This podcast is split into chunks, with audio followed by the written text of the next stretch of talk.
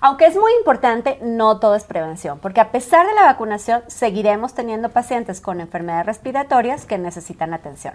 Por eso hoy en Gel Café, en esta segunda parte de la temporada invernal, hablaremos de los tratamientos para COVID-19. Gel Café, Gel Café, Gel Café, con Juana Ramírez y el doctor Fernando Castilleja.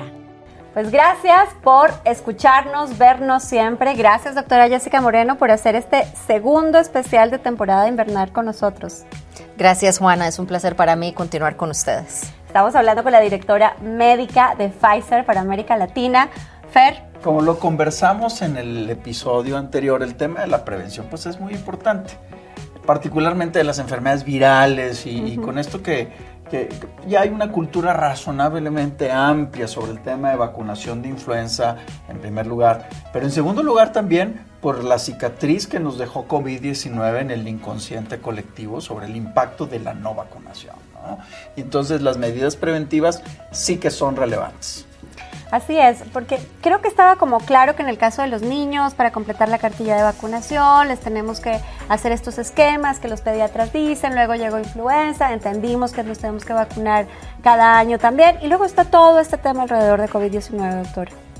Sí, totalmente de acuerdo. Y mencionabas un punto muy importante, Juana, y es el hecho de a pesar de que los pacientes se vacunen, que las personas se vacunen, siempre vamos a tener personas o que son alérgicas y no pueden recibir la vacuna o que por alguna condición en un momento preciso no pueden recibir la vacuna. De ahí entra la necesidad de tener también eh, medidas de tratamiento como los medicamentos y los antivirales.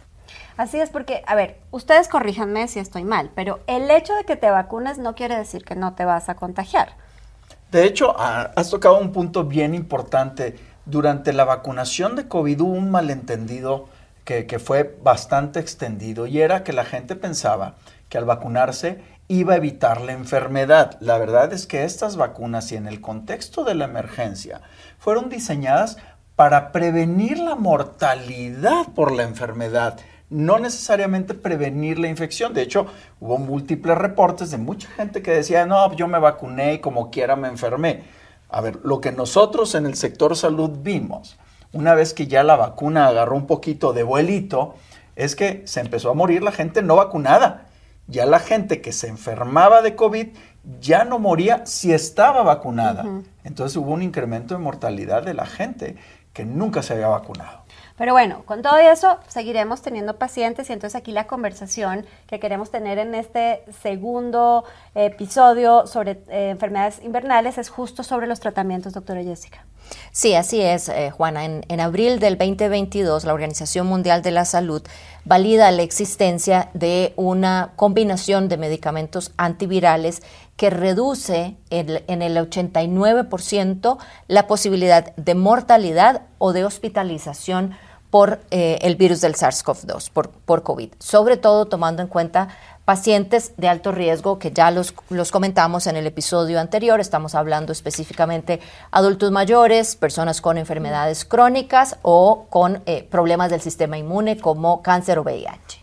Es que yo recuerdo el uso de antiparasitarios como la ivermectrina o la horrorosa, eh, el horroroso momento en el que se recomendó el dióxido de cloro, pasando por el uso de antibióticos. De hecho, las distribuidoras, las farmacias reportaron picos históricos de ventas de eh, antigripales, vitaminas, suplementos y un montón de cosas en el que la gente estaba tratando de buscar qué sí funcionaba, ¿no? Entonces, es bien interesante y bien emocionante además que otra vez la ciencia este, y tengo que decirlo otra vez, Pfizer haya sido protagonista en ese momento de decir, aquí está la vacuna y ahora aquí también hay una solución de tratamiento. De hecho, Juana, doctora, recuerdo muchos los casos donde la gente acumulaba medicamentos y compraba antibióticos y antiparasitarios y los guardaba en casa por si fuera necesario. Pero yo recuerdo que a mediados de aquella época del 2020 salió un medicamento, el Remdesivir, que era administrado intravenoso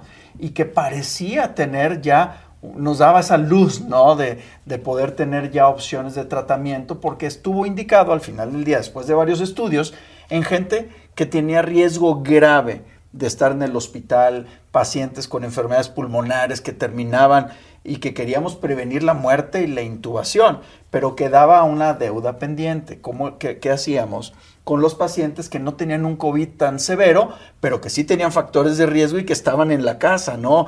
Eh, era, era un tema tremendo para los médicos que, que pues, no teníamos soluciones, ¿verdad?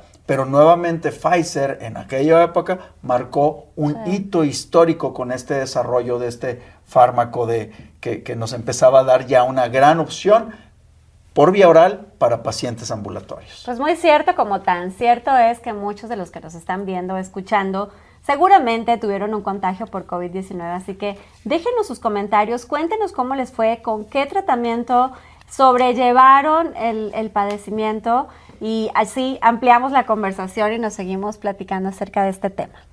Sí, es, y es muy importante recordarle a la población que desde agosto del 2022 está disponible este antiviral en el sector público en México.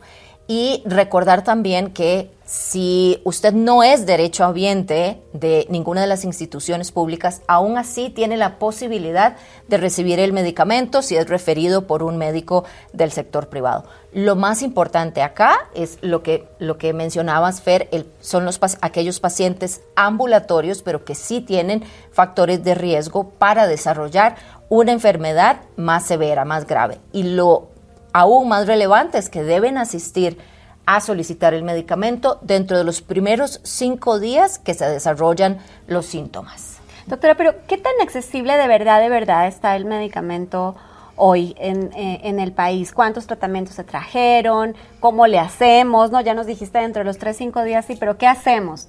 Claro, en agosto del 2022 trajimos a México 300 mil tratamientos. Estos tratamientos fueron distribuidos en todas las instituciones públicas del país y hoy siguen disponibles. ¿Qué deben hacer? Precisamente lo que les mencionaba hace un ratito, tener la referencia de un médico del sector privado si no son derechohabientes. Si son derechohabientes, ir a la institución que les corresponda con la prueba de COVID positivo y solicitar eh, el medicamento. Y si no, pues como les mencionaba, simplemente con la referencia del médico del sector privado, acudir a un centro de eh, atención de pública, al servicio de emergencias o a los centros de atención de enfermedades respiratorias. Un, un punto importante como médico sí debo aclarar que es para aquellas personas que tienen COVID, pero que tienen factores de riesgo de complicación. No es para el paciente que trae estornuditos, moquito y un poquito de fiebre para esos casos leves, paracetamol, algún antigripal convencional, tecito, líquidos y a la camita. Esto, ¿por qué? ¿Por qué es importante? Porque si no, nos podemos acabar tratamientos que personas susceptibles pueden requerir y que, y, que pues yo tengo un síntomas leves y me lo quiero tomar, pues le voy, que, le voy a quitar la oportunidad a alguien que quizá tenga una enfermedad pulmonar o quizá tenga un cáncer y que ahora tiene COVID esta es la persona que lo requiere para prevenir una complicación que lo lleve al hospital e incrementar su riesgo de muerte. Y tocas un punto muy importante, eh, Fer, porque a lo largo de este tiempo nos hemos dado cuenta que la población en general no sabe qué son los factores de riesgo. Entonces, cuando hablamos de factores de riesgo, estamos hablando de adultos mayores de 65 años, de personas obesas, hipertensos, diabéticos, personas con enfermedades pulmonares como el EPOC o la, el asma severo, personas con cáncer o enfermedades autoinmunes o que afecten su sistema inmunológico, como la artritis, por ejemplo, o como eh, el virus de inmunodeficiencia humana. Yo creo que si bien es cierto que todos quisiéramos ya olvidarnos de la amarga experiencia que fue la pandemia, eh, yo creo que lo mejor es asumir también la responsabilidad personal que nos toca en el cuidado de nuestra salud. Y por eso en esta temporada invernal me parece muy importante que les demos, Fer, Jessica, a todos los que nos ven, nos escuchan, algunas recomendaciones para cuidarse en caso de tener síntomas respiratorios. ¿Qué tienen que hacer, Fer? Mira, primero que nada, si alguien tiene algún síntoma respiratorio, independientemente de la gravedad de los síntomas, tenemos que descartar que no sea COVID-19 y que no sea influenza. O sea, eso es fundamental. Y que no sea COVID-19 o influenza, porque en esos casos hay tratamientos específicos. Hay tratamientos que se pueden otorgar, pero siempre guiados por el acompañamiento de un médico que sepa del tema. Bueno, ¿y cómo descartamos o confirmamos que se trate o no de COVID-19 influenza? Hoy hay pruebas disponibles prácticamente en todo el país, en todos los hospitales, en todos los centros de salud o en todas, inclusive en las farmacias de las esquinas.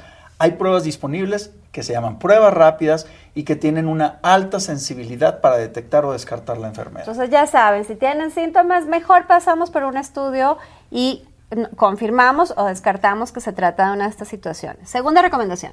No te automediques por más de tres días. Es típico que podamos tener algún síntoma respiratorio leve. Sí podemos tomar alguno de los fármacos que usualmente tenemos en casa. Pero acabas de decir algo, que usualmente sabemos que no tenemos reacciones. Que, tenemos en casa, que podemos tomar algo para el dolor, para el moquito, para el escurrimiento nasal. Pero si esto pasa más de dos a tres días o el cuadro empeora rápidamente, tienes que ir a buscar ayuda y descartarte COVID o influenza para saber si hay alguna opción de tratamiento específica. Y perdón, los médicos son ustedes, pero lo tengo que decir, por favor no abusen ni usen antibióticos sin la indicación de sus médicos, porque ahí los tengo todos de no, rapidito porque tengo un viaje o tengo la fiesta o tengo la, la, la, fiesta de Navidad, la posada y entonces ya me voy a entrarle con un antibiótico. No eso ya lo hemos tocado en otros episodios de Gel Café, así que mejor, si persisten los síntomas, consulten con su especialista. Y tres. Hay que vacunarse. Ya sabemos, la vacuna de influenza cada año, la de neumococo cada cinco años y la vacuna actualizada de COVID. Doctora, tus recomendaciones. Creo que hago eco a las recomendaciones que acaba de mencionar eh, Fer, Juana, y sobre todo recordarle a las personas allá afuera, si tienen un factor de riesgo, seamos conscientes de que existe ese riesgo, no se automediquen y acudan a su médico. Yo creo que es muy importante tener acceso a la información y por eso me encantan estos dos episodios de temporada invernal, además acompañados de la actora Jessica Moreno. Qué buena platicante eres, le entiendo todo, es sencillo. ¿Por qué no le aprendes, Fer? Doctora, hay que grabar otras sesiones. Por supuesto, para mí es un placer estar aquí y cuando quieran. Ojalá que toda la información que les hemos entregado sea valiosa, la compartan. Seguro una buena parte de nosotros tendrá algún síntoma respiratorio relacionado con esta época invernal y lo que queremos todos es podernos tratar desde casa con la recomendación de un médico que nos acompañe en el proceso y que bueno, simplemente tengamos que contar la anécdota de que otra vez nos dio alguna enfermedad respiratoria en el invierno. Y ya saben, prevención y tratamientos oportunos no solo contra COVID-19, sino contra influenza, virus incitial, pero también temas de contaminación ambiental, alergias que siempre nos afectan en este periodo del año. Acérquense, prevengan trátense a tiempo para que podamos cerrar bien el 2023 y podamos entrar sanos y correctos con toda la vibra y toda la potencia del 2024. Y así terminamos la quinta temporada de Gel Café Fer, no lo puedo creer. Esto que empezó como un experimento para poner la salud en el spotlight y que hoy, gracias a ustedes, llega cada episodio a más de 2 millones de personas.